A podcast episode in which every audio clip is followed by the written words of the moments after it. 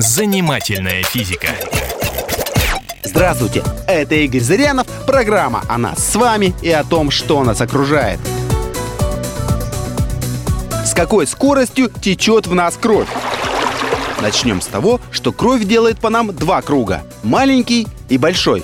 Сначала она делает малый круг через легкие, где набирается кислорода.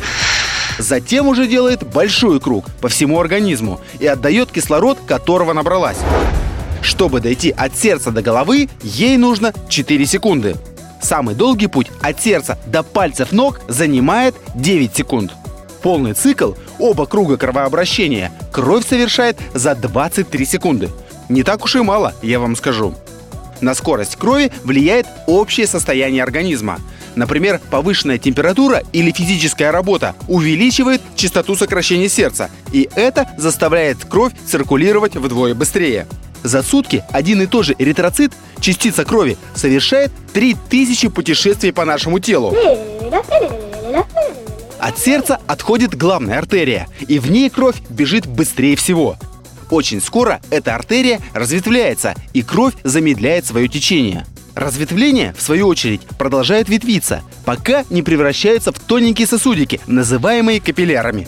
По ним кровь течет очень медленно. Капилляры очень тонкие, 50 раз тоньше человеческого волоса, и эритроциты вынуждены по ним проталкиваться буквально друг за дружкой. А иначе никак. Вдвоем они там в проеме не помещаются. И это очень важно. Если бы кровь быстро проносилась через капилляры, то она не успевала бы отдавать кислород.